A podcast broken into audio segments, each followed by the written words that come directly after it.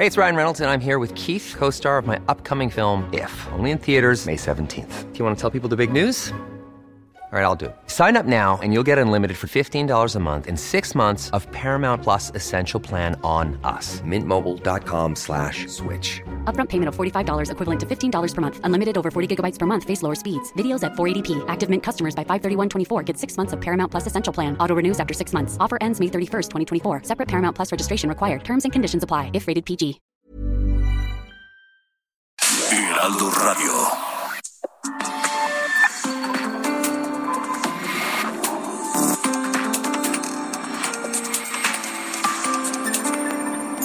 República H, con Alejandro Cacho.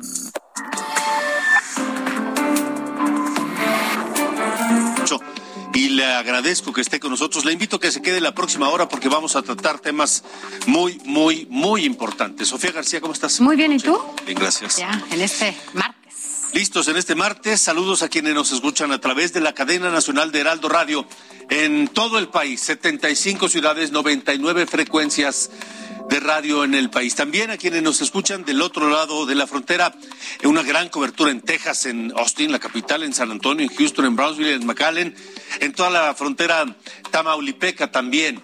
Saludos en Chicago, en Atlanta, en San Diego, sur de California, que nos sintonizan. Por supuesto, a quienes nos ven por la televisión abierta, canal 10 de televisión abierta en México, en el 10 de Axtel y 10 de Total Play en el 151 de Easy en todo el país y el 161 de Sky también a nivel nacional.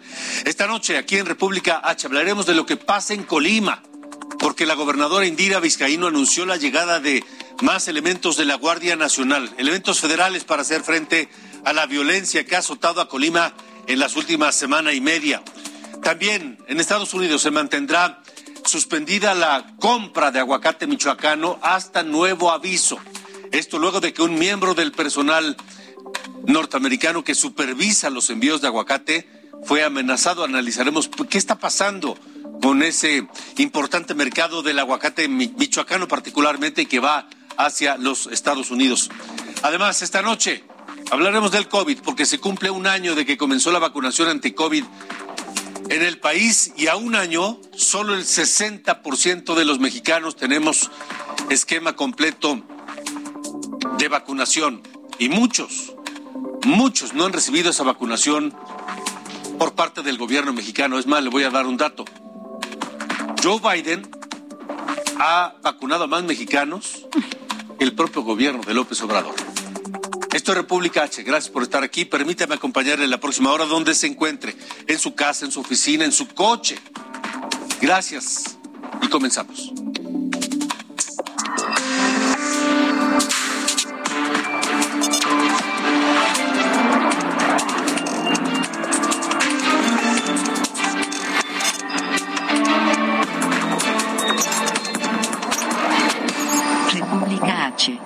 Alejandro Cacho.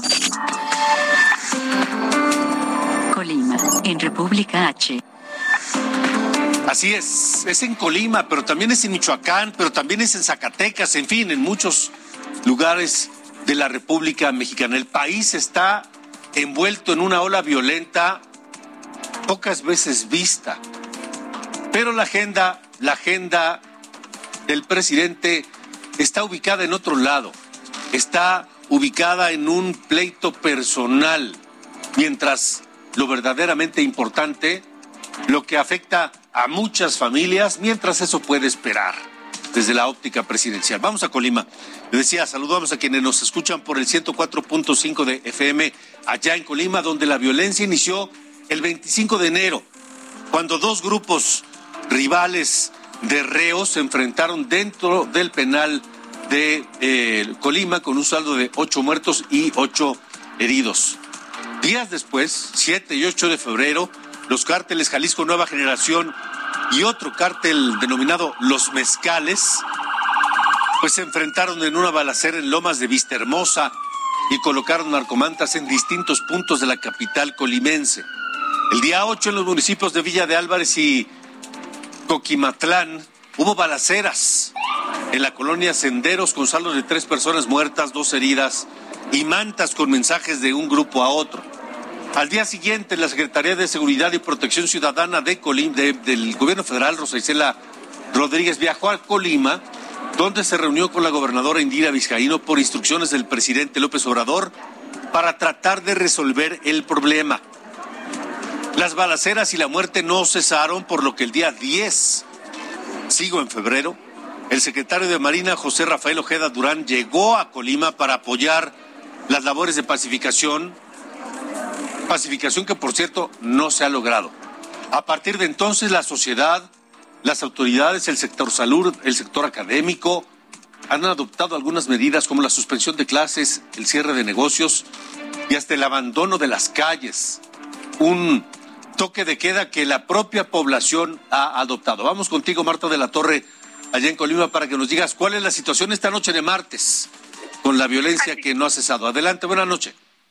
¿Qué tal, Alejandro? Buenas noches, buenas noches a todo el auditorio. Efectivamente, pues eh, bien, eh, realizaste este recuento de todos los hechos, pues delictivos registrados precisamente desde enero pasado y precisamente el día de hoy la Fiscalía General del Estado confirmó que desde el 7 de febrero a la fecha ya son 24 los homicidios registrados precisamente por esta pugna entre, entre estos dos grupos del crimen organizado, de los cuales pues actualizó la, la cifra porque ya habíamos dado a conocer la semana pasada que se había registrado 16 homicidios y del viernes a la fecha son ocho más. De acuerdo con la Fiscalía General del Estado, ya inició varias carpetas de investigación para eh, pues clarificar todos estos hechos, homicidios, así como otros eventos registrados el viernes 11 sábado 12, domingo 13, lunes 14 y martes 15, tanto en Colima, Villa de Álvarez como Tecomán, Manzanillo y también en Coquimaclán. Y es que, bueno, pues indicó que se detuvieron, se han detenido a nueve personas por los delitos de robo equiparado, lesiones dolosas, eh, delitos contra la salud, disparo de arma de fuego, daños y violación a la Ley Federal de Armas de Fuego y Explosivos.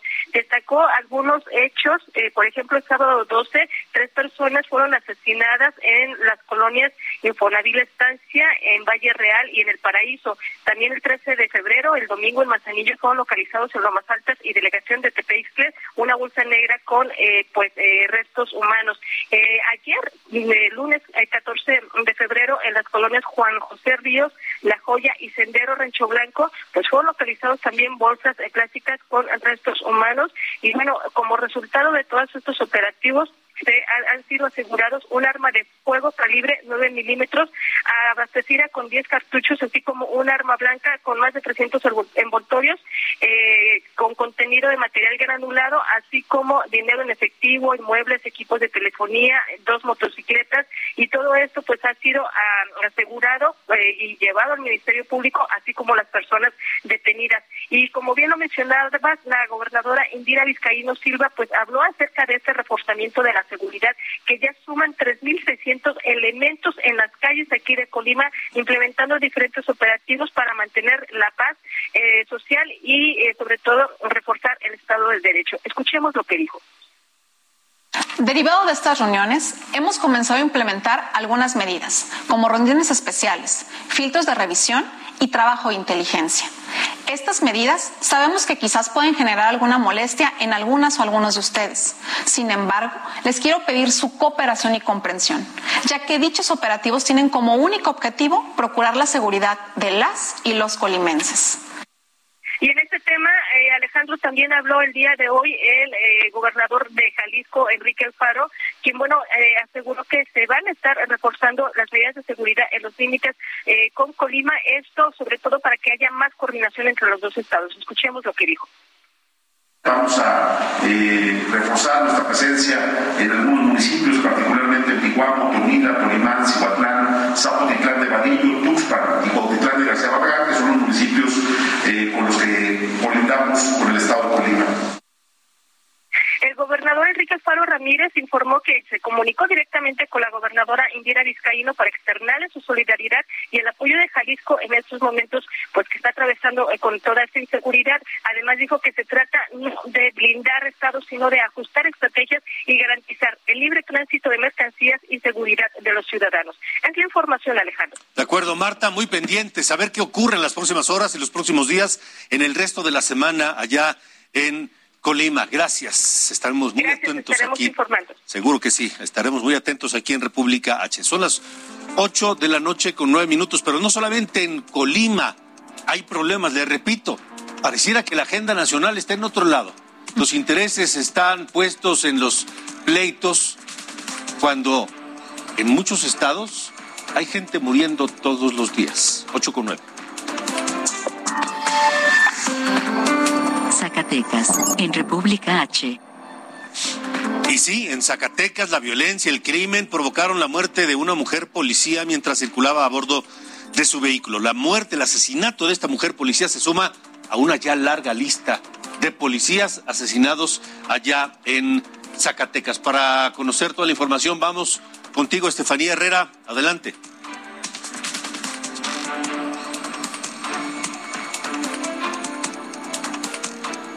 Buenas noches, Alejandro y Sofía, pues para informarles que fueron encontrados sin vida cuatro de los cinco jóvenes reportados como desaparecidos, originarios del municipio de Francisco R. Murguía.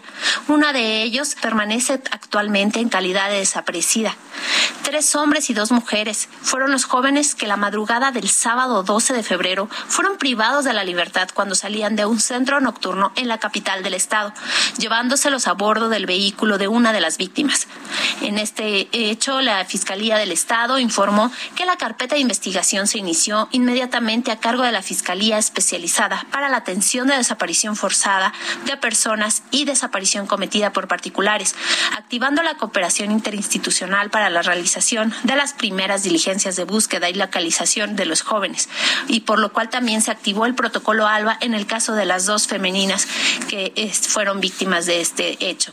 No obstante, pues en el transcurso del domingo 13 de febrero, el vehículo que, en el que viajaban los jóvenes fue localizado y abandonado sobre la carretera estatal número 181 en el municipio de Genaro Codina, encontrando a bordo estos cuatro cuerpos sin vida que les comentaba.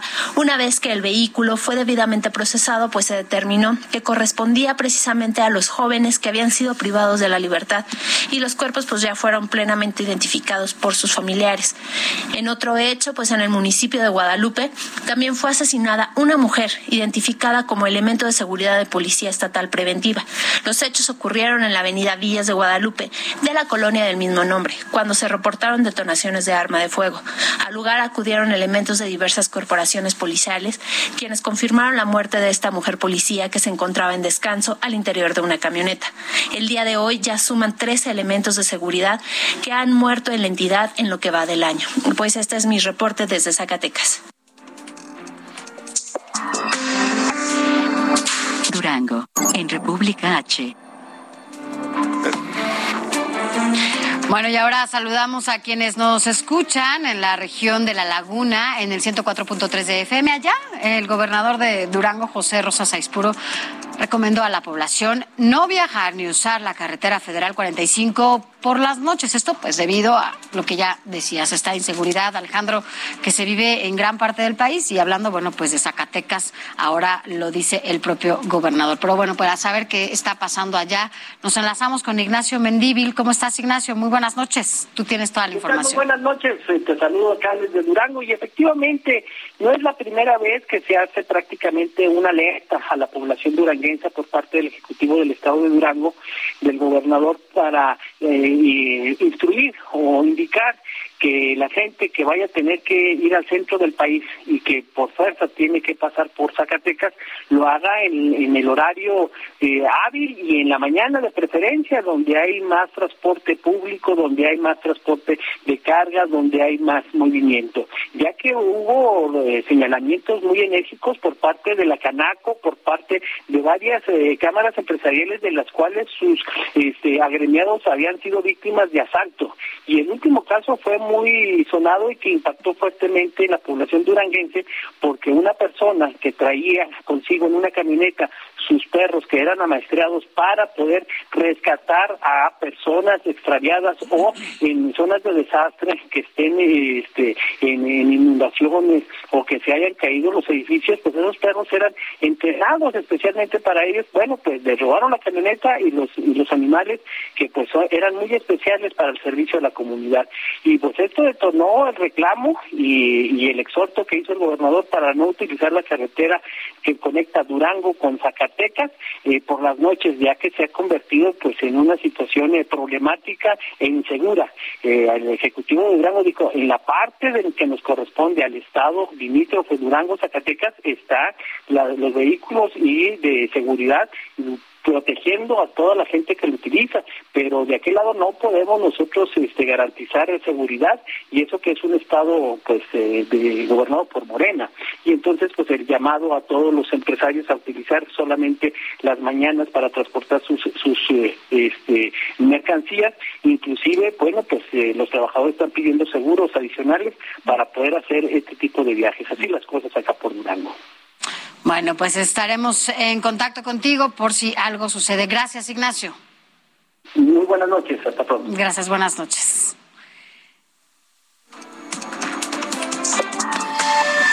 Esto es República H. Bueno, eh, vamos a más información. ¿Qué está pasando con la inseguridad? La inseguridad que está cobrando muchas vidas en el país, en distintos lugares, ya decíamos en Colima, en Zacatecas, en eh, Michoacán. Y allá en Michoacán está afectando además la actividad económica, porque le hemos venido comentando las afectaciones que se han vivido, particularmente en lo que tiene que ver con el aguacate, con los cítricos, con el limón. Está carísimo y está carísimo por la presencia y las extorsiones del crimen organizado. O sea, nos está afectando incluso a quienes consumimos esos productos. El fin de semana en Michoacán, un campesino perdió la vida y su hijo resultó herido de gravedad. ¿Por qué? Porque iban el campesino y su hijo hacia a trabajar al campo y de pronto pisaron una mina. Sí, una mina, una mina de esas antipersonales, esos explosivos que colocan en las zonas de guerra pues a veces los ejércitos, a veces los mercenarios, y sí, ahora fueron los mercenarios. En el grupo, en el municipio de Aguililla, la fiscalía informó que esta mina fue colocada presuntamente por grupos criminales. Este no, es un hecho aislado. En enero de este año, una mina artesanal detonó también mientras un convoy militar realizaba un recorrido por una zona de Apatzingán y dejó a varios soldados heridos de gravedad. Ante esto, hoy le agradezco al, padre Gilberto Vergara, hemos platicado con él, el párroco de Aguililla, que nos acompaña aquí en República H, padre, nuevamente para hablar de, de qué está pasando. Minas, solamente hemos reportado la presencia y, los, y las muertes o las mutilaciones por minas antipersonales en zonas de guerra, pero pues pareciera que Aguililla lo es. Padre Vegara, buena noche. Sí, buenas noches. Este, pues sí, son de guerra. Nosotros hemos, hemos, hemos estamos en medio de una guerra. Sí. Y, y bueno, pues las días largas, por así con palabras.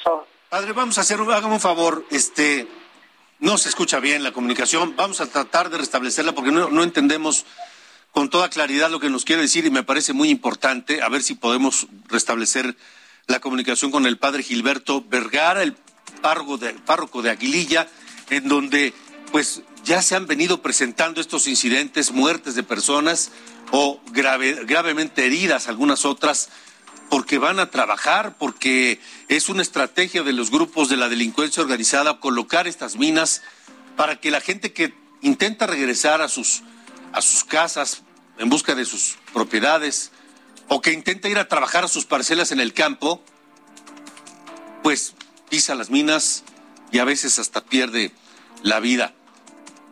Insisto, como en las zonas de guerra, padre, decía, estamos en guerra ya en Aguililla.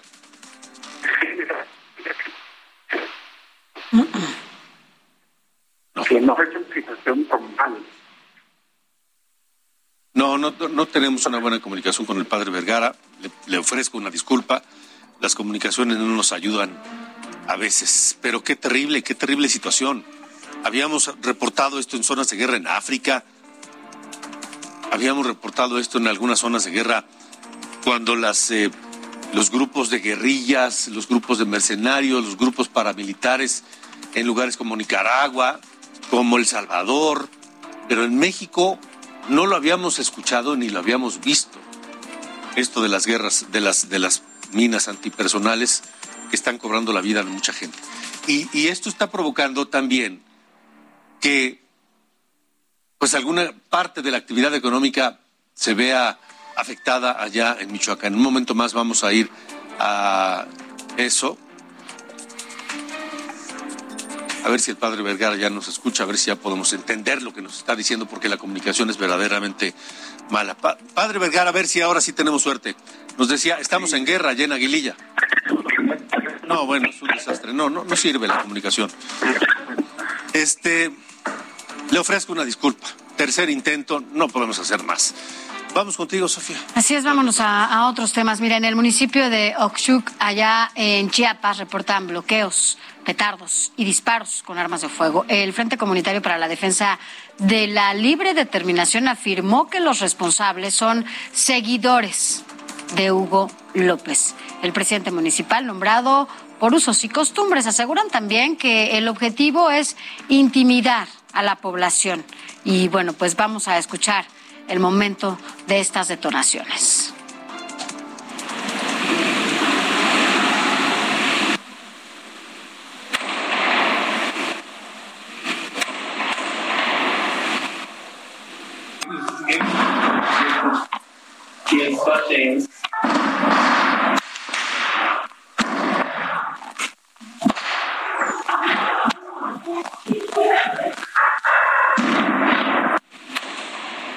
Bueno, así las cosas allá. Y mire, en más información, la lengua maya formará parte del patrimonio de Yucatán y un accidente en la autopista del Sol dejó un saldo de 10 heridos. Con esto nos vamos a un resumen de los estados.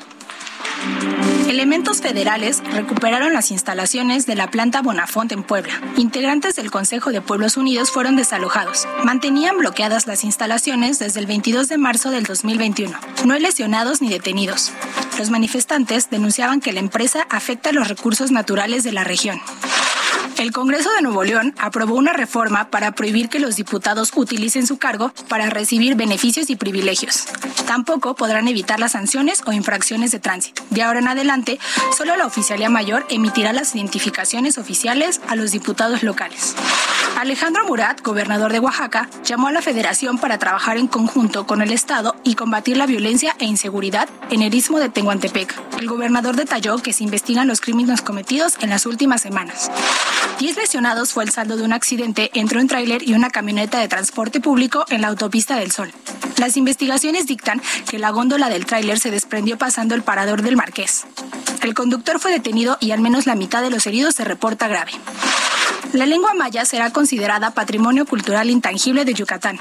La Comisión de Arte y Cultura del Congreso aprobó la iniciativa por unanimidad. El objetivo es visibilizar el legado de los ancestros mayas y darle un lugar a los actuales hablantes de la lengua.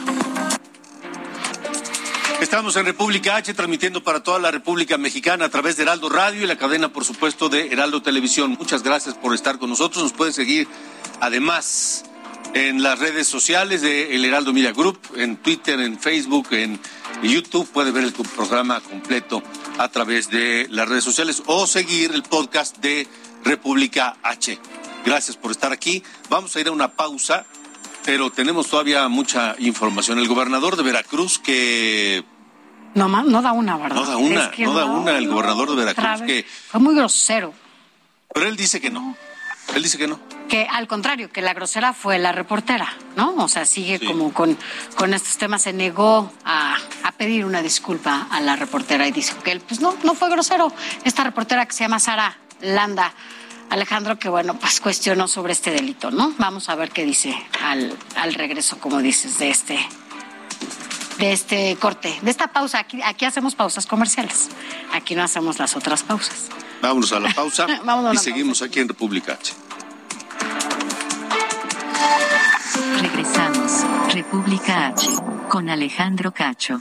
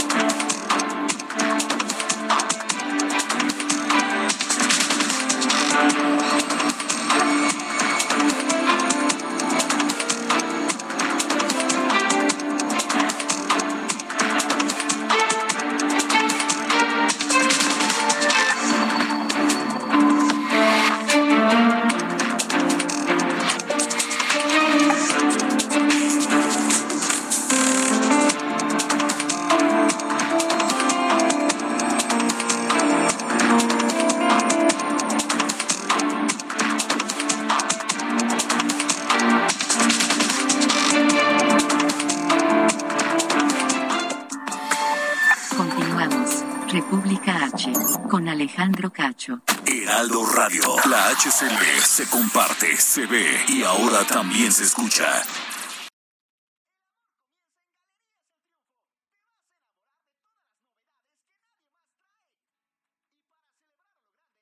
Heraldo Radio. La HCL se. Hiring for your small business? If you're not looking for professionals on LinkedIn, you're looking in the wrong place. That's like looking for your car keys in a fish tank. LinkedIn helps you hire professionals you can't find anywhere else, even those who aren't actively searching for a new job but might be open to the perfect role. In a given month, over 70% of LinkedIn users don't even visit other leading job sites. So start looking in the right place. With LinkedIn, you can hire professionals like a professional. Post your free job on linkedin.com/people slash people today. Parte, se ve y ahora también se escucha.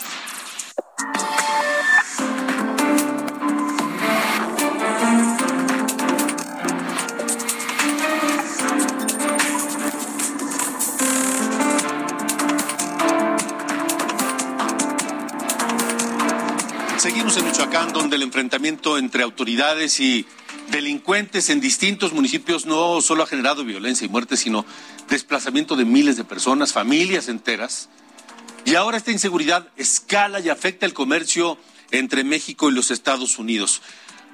Una de las industrias más afectadas es la, de la, la del aguacate, cuya importación, cuyas ventas a los Estados Unidos de momento están suspendidas. ¿Por qué? ¿Por qué están suspendidas? Bueno, esta noche le quiero agradecer que nos acompañe y que nos explique qué está pasando a Fernando Cruz. Él es socio del grupo de consultores de mercados agrícolas y está con nosotros. Gracias, Fernando.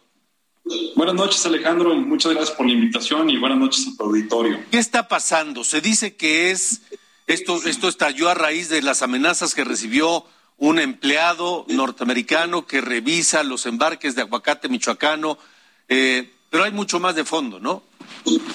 Mira, efectivamente, hubo por ahí una amenaza hacia uno de los inspectores que tiene el Departamento de Agricultura de Estados Unidos, por sus siglas USDA, en México, en Michoacán, recibió una amenaza y eso obviamente al ser un funcionario del gobierno de Estados Unidos en México, pues tomaron las medidas de prevención correspondientes para retirarlos de las funciones que ellos desarrollan en el comercio internacional de aguacate y resguardarlo como se debía. Uh Ok, ahora, eh, hemos visto que ahora está afectado el aguacate, pero hemos visto también que el limón eh, ha resultado afectado los cultivos de limón, el precio, etcétera. Los las berries también se producen mucho en aquella zona michoacana. Es correcto, digo, el tema de la delincuencia organizada ciertamente ha afectado el comercio en Michoacán y no solamente en Michoacán, sino también en otras zonas agroalimentarias de México. En el caso particular, en el tema del aguacate, pues bueno, el, el, daño que se está generando por este tema que están retirando o que se retiraron los eh, inspectores del USDA de los eh, empaques para poder hacer su, su, su, trabajo que vienen haciendo y verificando que se dé un cumplimiento con eh, la regulación internacional, o bueno, la regulación de Estados Unidos en materia agroalimentaria, más o menos es una afectación de 9.4 millones de dólares diarios, que es más o menos, si lo dividimos entre el comercio que se tiene de 3.400 millones de dólares de exportaciones, que casi todo va hacia el mercado de Estados Unidos, entonces la afectación es muy fuerte. En el caso también que mencionabas del limón, pues bueno, es, eh, se dice que la delincuencia organizada eh, cobra derecho de piso eh, a los productores y eso justamente también ha hecho que se encarezca y que se dé una, una afectación en el precio del limón en los últimos cinco años más o menos que se ha tenido esta situación y que se ha estado documentando por varios periodistas de este, los últimos años. Ahora, eh, definitivamente la solución está en que la autoridad mexicana garantice la seguridad y termine con estas extorsiones y amenazas en la zona o en todas las zonas afectadas.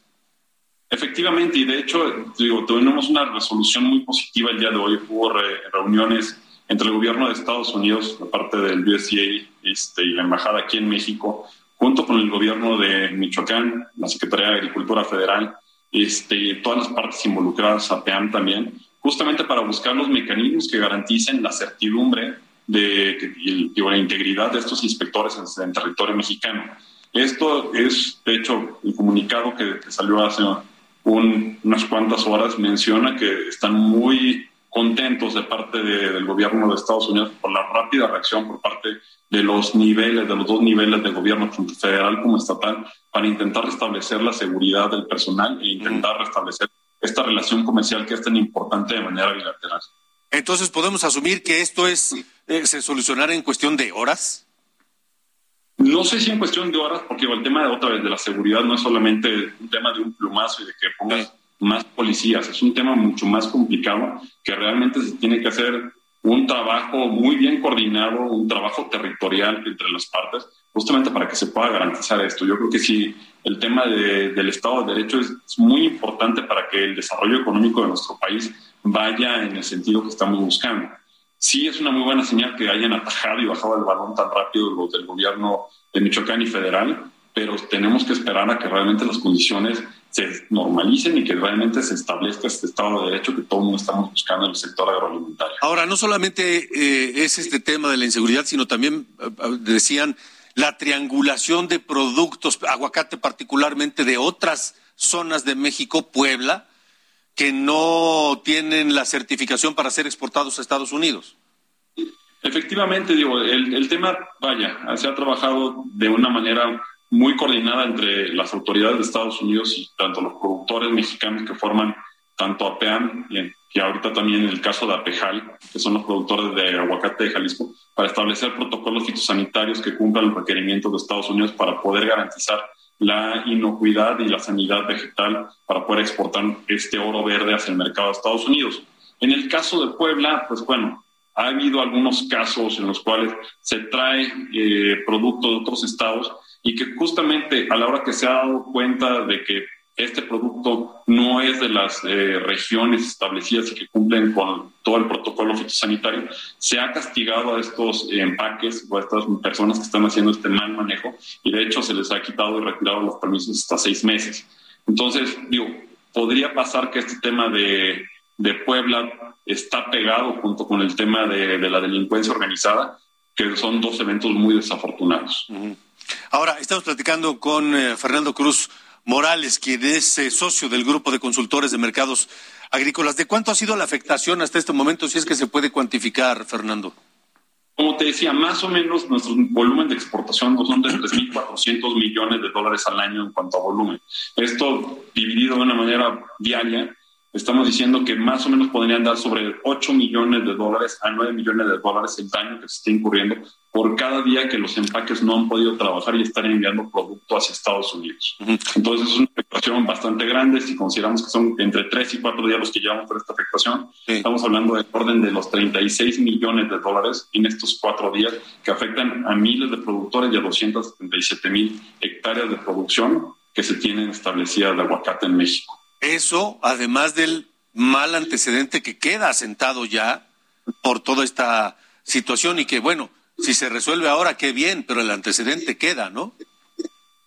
Exactamente, el antecedente queda y existe y también es un tema que se podría extender hacia otros productos que también somos grandes productores, somos grandes exportadores, como puede ser en el caso del mango. El mango también tenemos inspectores de la Autoridad de Estados Unidos que garantizan los procesos fitosanitarios y que también si esto se repitiera en algunos otros gremios como este tan sensible, que también somos una de las potencias agroalimentarias exportadoras de mango, entonces eso también causaría mucho daño y está causando daño hacia las personas que justamente han contribuido durante toda esta pandemia a mantener el campo en buenas condiciones y abastecer de alimentos a todas las mesas mexicanas y no solamente mexicanos, sino a nivel internacional. Además de Michoacán, ¿qué otras zonas están padeciendo estos, estos problemas de la presencia de la delincuencia organizada, las amenazas y las afectaciones a la, a la producción y las exportaciones? Además de Michoacán, ¿qué otras zonas? Mira, podemos decir que Michoacán es uno de los casos más claros. Tenemos también la zona que se encuentra en Zacatecas. La zona de Zacatecas también es una zona que también se ha encontrado con bastantes problemas con el tráfico que se puede hacer de productos y la, la circulación de los productos. También digo, no, es, no es novedad también lo peligroso que puedan llegar a ser las carreteras hacia el noreste del país, yendo hacia Arizona. Entonces, vaya, el tema del tráfico del producto que tiene que viajar, de los perecederos que tienen que viajar por carreteras, pues se enfrentan a la delincuencia organizada en cualquier momento. De acuerdo, pues Fernando, Fernando Cruz, gracias por haber estado con nosotros esta noche. Muchísimas gracias y gracias por la invitación a tu programa. Gracias. Buenas noches. Fernando Cruz es socio del Grupo Consultores de Mercados Agrícolas. Así que no solo Michoacán, no solo, no solo el aguacate. Y mientras esta afectación continúa y mientras las autoridades mexicanas no le pongan un alto a la delincuencia organizada que afecta estas actividades, el daño puede ser todavía mucho mayor. 8.39, cambiemos de tema, Sofía. Así es. Mira, vámonos rápidamente hasta el Zócalo de la Ciudad de México, porque allá se encuentra mi compañero Javier Ruiz.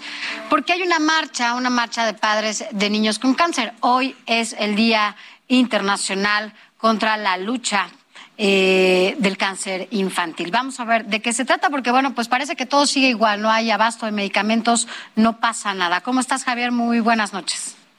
Buenas noches, Sofía, Alejandro, excelente noche. Pues efectivamente pareciera que no pasa nada, son tres años pues de desabasto de medicamentos oncológicos en niños. Desafortunadamente también pues mencionar que las autoridades pues han hecho caso omiso. El día de hoy, como bien lo refieres, pues se conmemora el Día del Cáncer Internacional contra los menores y desafortunadamente pues eh, no han tenido una respuesta por parte de las autoridades. Han llegado hasta este punto padres de familia y pues desafortunadamente también padres que pues fallecieron pues sus menores en estos pues años debido a la falta de medicamentos. Han colocado ya algunas veladoras en la puerta principal de Palacio Nacional y las cartulinas. Nos vamos a acercar rápidamente con Israel Rivas para que nos platique pues eh, cómo está la situación actualmente, qué dicen las autoridades. Israel, pues platícanos eh, tres años difíciles. Tres años muy difíciles, ha sido una larga noche para nosotros que ha durado más de tres años sin medicamentos, sin quimioterapias en tiempo y forma y que esto ha ocasionado una crisis humanitaria sin precedentes porque han fallecido más de tres mil niñas y niños que de haber tenido sus medicamentos en tiempo y forma hoy estarían con nosotros. Justamente venimos a recordarle esto al gobierno federal, justamente venimos a recordarle al presidente que deje de defender a sus niños de 40 años y que haga algo por nuestros niños con cáncer, porque lejos de ayudar, lejos de tener un, una situación empática o de resolver el problema del desabasto de medicamentos, ha ido empeorando día con día. El gobierno federal ha mentido constantemente diciendo que va a resolver el problema, que ya están los medicamentos, que ya están y ya están, pero la realidad es otra. ¿no? Israel, ¿cuál es el panorama para los próximos meses?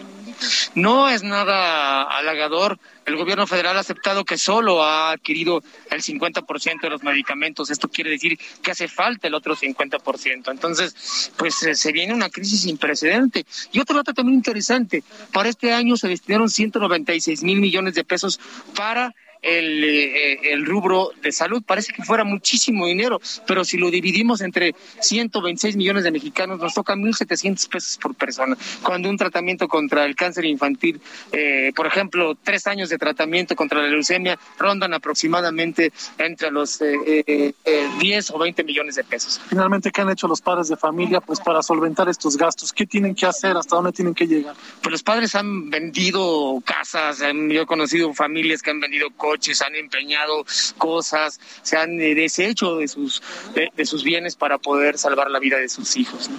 Muchas gracias. Y bueno, Sofía, pues continúa esta manifestación, colocaron pues estas veladoras en forma de moño y pues realmente continuarán todavía en las próximas horas. Desafortunadamente, pues son tres años que el gobierno les da vuelta, vuelta y vuelta y hasta el día de hoy pues no les han dado una respuesta favorable. Sofía, reporte. Lamentable, pero bueno, gracias por tu reporte, Javier.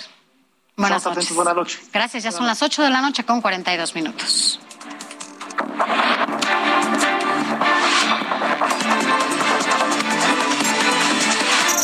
Entre curules, con Sofía García.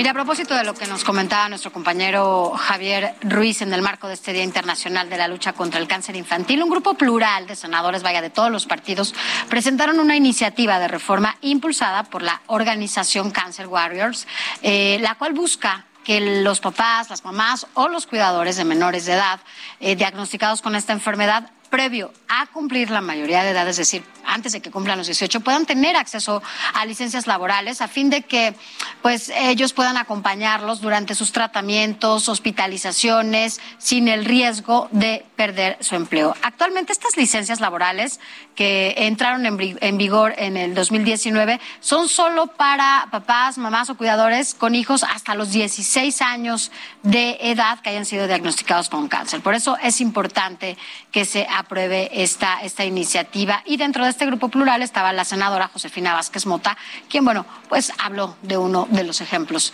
que justamente buscan este tipo de licencias. Vamos a escucharla.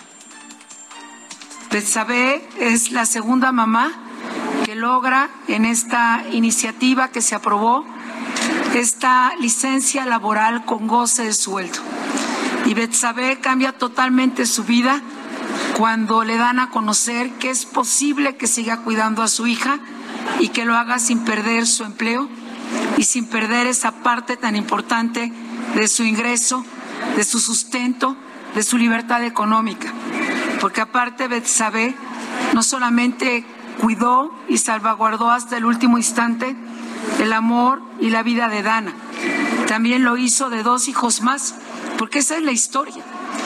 Bueno, y es que en México solamente para recordar, pues por lo menos anualmente se estiman unos cinco mil a siete mil casos nuevos de niños con cáncer. Pero bueno, y también como lo escuchábamos, bueno, pues los niños han tenido que enfrentar, además de todo esto, pues un desabasto de medicamento que no se ha regularizado hasta el momento. Vámonos rápidamente a más temas de salud, porque finalmente allá en el Senado también la Comisión de Salud ya descongeló el tema de la regulación del cannabis y anunció que pues ya envió a todos los legisladores integrantes de esta comisión el nuevo dictamen para comentarios y observaciones y así poder destrabarlo para discutirlo en el Pleno. Esto en el Senado. Vámonos a la Cámara de Diputados. Alejandra ya, bueno, estuvo con todo el trabajo que se llevó a cabo. Por, eh, primero te cuento que en el Parlamento abierto que se lleva para eh, la reforma eléctrica, bueno, pues desde la Junta de Coordinación Política se hizo una invitación especial al director general de Iberdrola, eh, Enrique Alba, para que participe en este debate el próximo 23 de febrero a las 11 horas. Eh, estarán, evidentemente, presentes todos los coordinadores parlamentarios en esta mesa de discusión, pero hay que recordar que hace unos días el presidente de la República, Andrés Manuel López Obrador, pues hablaba de esa famosa pausa, ¿te acuerdas esa famosa pausa con España?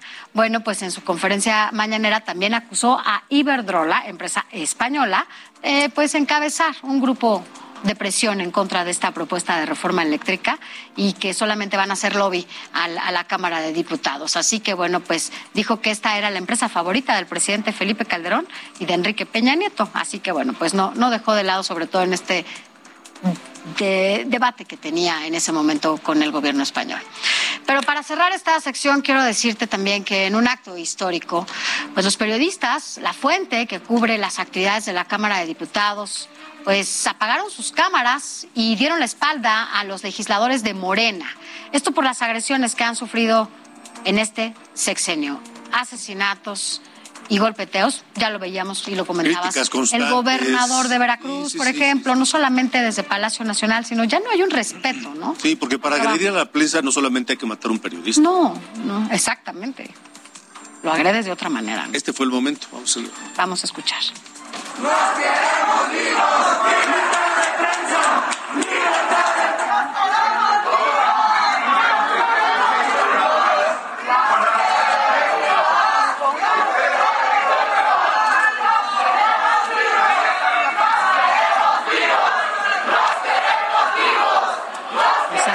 así las cosas allá en la Cámara de Diputados, los queremos vivos, como decías, no solamente se trata de asesinarlos, no, es Claro. va más allá, son muchas esferas las que se lastiman cuando agreden a un periodista, porque es como callar, ¿no? Lo que no se quiere escuchar. Queremos vivos y libertad de prensa. Vamos a ver qué sigue en este delicado asunto.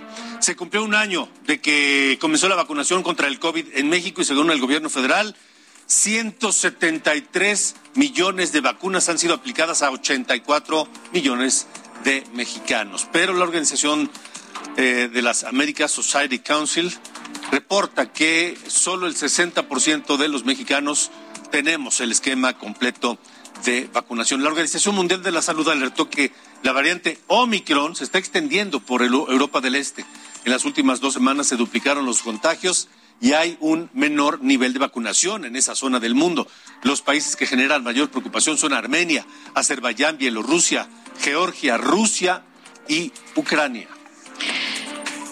Y el subsecretario de Salud, el doctor Hugo López Gatel, dijo nuevamente que la pandemia va a la baja, aunque los números demuestren todo lo contrario. Afirmó que los casos diarios confirmados pues, son menos que los reportados en las tres primeras olas. Incluso aseguró que las defunciones han comenzado a bajar. Escuchemos. Tenemos la tercera semana de reducción sostenida y grande de la epidemia de COVID-19. Como se puede ver en nuestra curva epidémica de agregación semanal, la eh, intensidad de la ocurrencia de casos, es decir, la incidencia de nuevos casos, está ya por debajo de lo que llegamos en todas las eh, olas previas y continúa reduciéndose. Están bajando, pero siguen siendo muchos. Sara, ¿cuáles son las cifras de hoy? De acuerdo con la Secretaría de Salud, en las últimas 24 horas se reportaron 21.207 nuevos contagios y 643 defunciones por COVID-19 en México. 21 mil casos confirmados y 643 muertos. Son muchos. Aunque López Gatel diga que ya vamos de salida. Ahora, ¿cuántos son los casos confirmados y defunciones solamente durante febrero? Estamos a 15, la mitad del mes. Sara. De acuerdo con la Secretaría de Salud, entre el primero y el 15 de febrero, se reportaron 379.154 nuevos contagios y 7.517 defunciones por COVID-19 en México. 7.517 mexicanos muertos por COVID. Di- 7.517. ¿Esos son pocos? Señor López Gatel. Vamos a hablar de esto, vamos a dar las buenas en torno de esto. Vamos a Monterrey, donde nos escuchan por el Heraldo Radio en el 99.87 de FM. Daniela García, ¿cuáles son las buenas allá en Nuevo León? Hola Alejandro Sofi, muy buenas noches. Pues ya se tiene la información de cuántos estudiantes han regresado a las aulas a partir de ayer, lunes, el 77%, de un total de 1.046.800 alumnos de nivel básico en la entidad. Y hay 48.000 maestros que existen en la entidad, asistieron 46.300 o el 96% de la plantilla magisterial. Esto dio a conocer el gobernador del estado el día de hoy, Samuel García, quien, quien informó que el regreso a clases presenciales pues se sacó un 10 en este momento. Hay que recordarlo, se inició ayer con el regreso a clases presenciales en el estado de Nuevo León después de prácticamente dos años de que se cerraron las escuelas derivado de la pandemia por el COVID-19. Hay alrededor de 20% de padres de familia que han optado por no llevar a sus hijos a las escuelas. Ante esto, el mandatario les pidió que acudan a los planteles educativos para constatar que se están realizando todas las acciones pertinentes para garantizar la seguridad sanitaria de los menores. Se espera que este número del 77% que comenté, Alejandro Sofi, se incremente en los próximos días, conforme incluso mejore la temperatura aquí en el estado de Nuevo León. Gracias, Daniela. Buenas noches. Muy buenas noches. Y si usted cree que ya el frío está amainando y todo lo demás, mm, mm. vamos ahora al Servicio Meteorológico Nacional. Allá nos tiene el reporte el meteorólogo Aram Nava. Adelante, Aram. Buenas noches. Hola Alejandro y Sofía, muy buenas noches. A ti y a todo el auditorio desde el Servicio Meteorológico Nacional. Los saludamos con gusto. ¿Cómo va a estar el clima las próximas horas? Te comento para las próximas horas, eh, tenemos eh, esta noche y madrugada al Frente Frío número 30, el cual se estará desplazando sobre el norte de Sonora y norte de Baja California y nos estará bueno, estará interaccionando con un eh, una vaguada polar en niveles altos de la atmósfera y con la corriente en chorro subtropical, lo que nos estará propiciando lluvias y chubascos en Baja California, Baja California Sur y Sonora, así como vientos fuertes en todo el noroeste del territorio nacional, con rachas que pueden alcanzar entre 80 y 100 kilómetros por hora y posible caída de nieve o aguanieve en las sierras de Baja California. Por otra parte, en el norte de Coahuila tenemos una línea seca, la cual nos estará generando eh, igual vientos con rachas de 60 a 80 kilómetros por hora y posibles tolvaneras en Coahuila, Nuevo León, Tamaulipas y el norte de Zacatecas.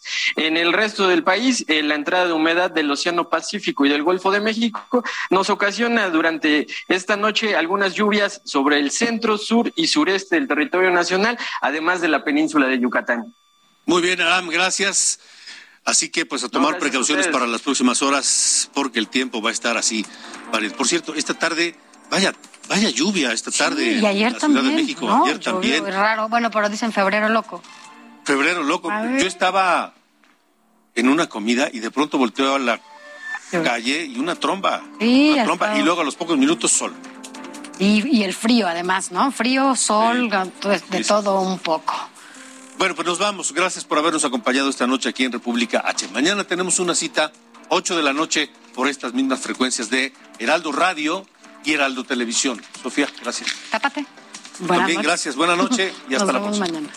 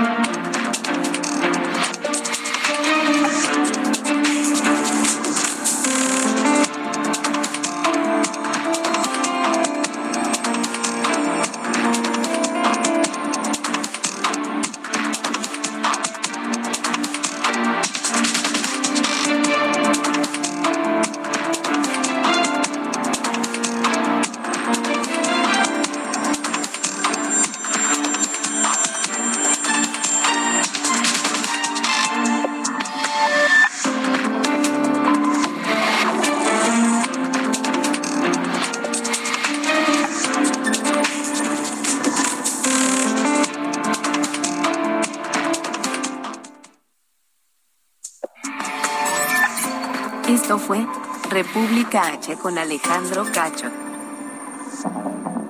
Heraldo Radio 98.5 FM, una estación de Heraldo Media Group, transmitiendo desde Avenida Insurgente Sur 1271, Torre Carrachi, con 100.000 watts de potencia radiada.